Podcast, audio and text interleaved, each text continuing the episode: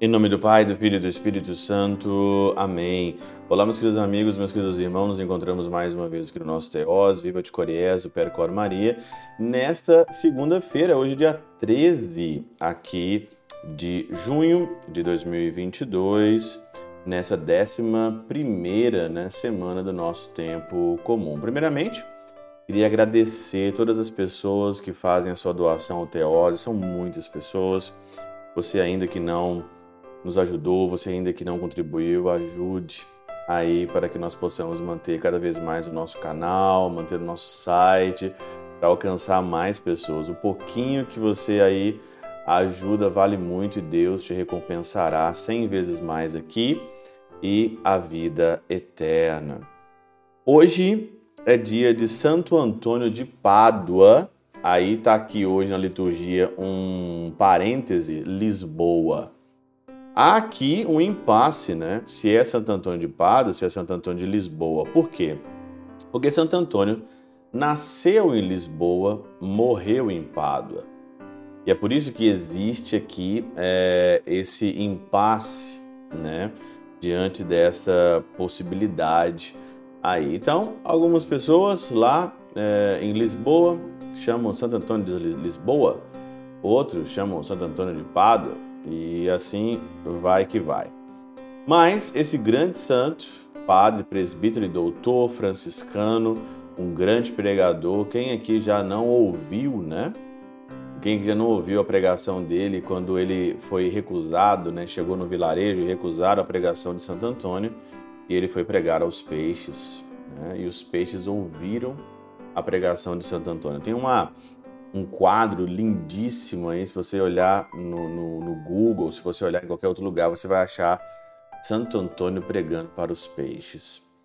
O evangelho de hoje, ele continua Mateus no capítulo 5, 38 a 42, e aqui então é a lei de talião, né? Olho por olho, dente por dente. Quem faz né, a, o estudo da palavra comigo, a leitura da Bíblia, aí nesse ano de 2022 sabe muito bem o que, que significa isso. Logo você lembra Levítico, Deuteronômio, logo você lembra Números, logo você lembra tudo aquilo que implica. Aqui, claro que a lei ela está resumida olho por olho, dente por dente, mas você sabe muito bem que é pé por pé, mão por mão, boi por boi, é, casa por casa, né?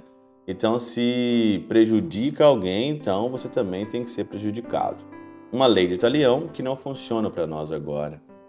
Mas aqui embaixo, na, no evangelho de hoje, continua no versículo 39, né?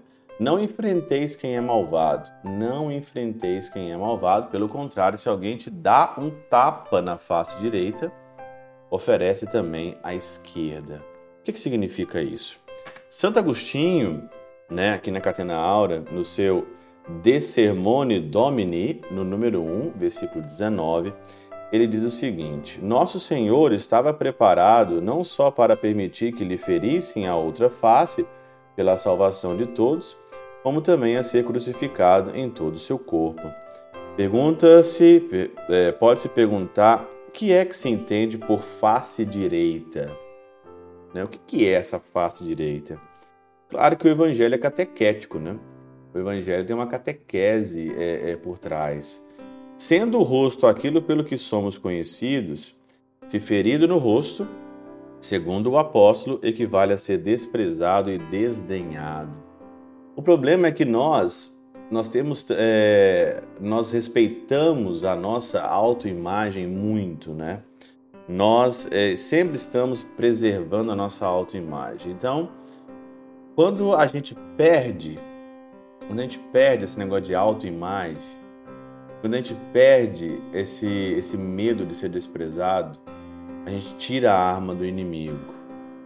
Tirando a arma do inimigo, ele não sabe o que faz com você, porque você não tem medo mais da sua reputação. Porque hoje as pessoas elas estão atrás de serem bem vistas é, por todos. Né? Então, quando você perde o medo de você, é, o medo de você desprezado, você então entra com um outro patamar. Você sai, você sai de uma camada e entra por uma outra camada. Mas, como não se pode dizer que o rosto seja direito ou esquerdo, e como a nobreza pode ser ou concernente a Deus ou concernente ao mundo, assim se distingue a face direita da esquerda, a fim de que qualquer discípulo de Cristo que seja desprezado por ser cristão e seja preparado para muitos outros desprezos, se é que tem honra neste mundo, se é que tem honras neste mundo.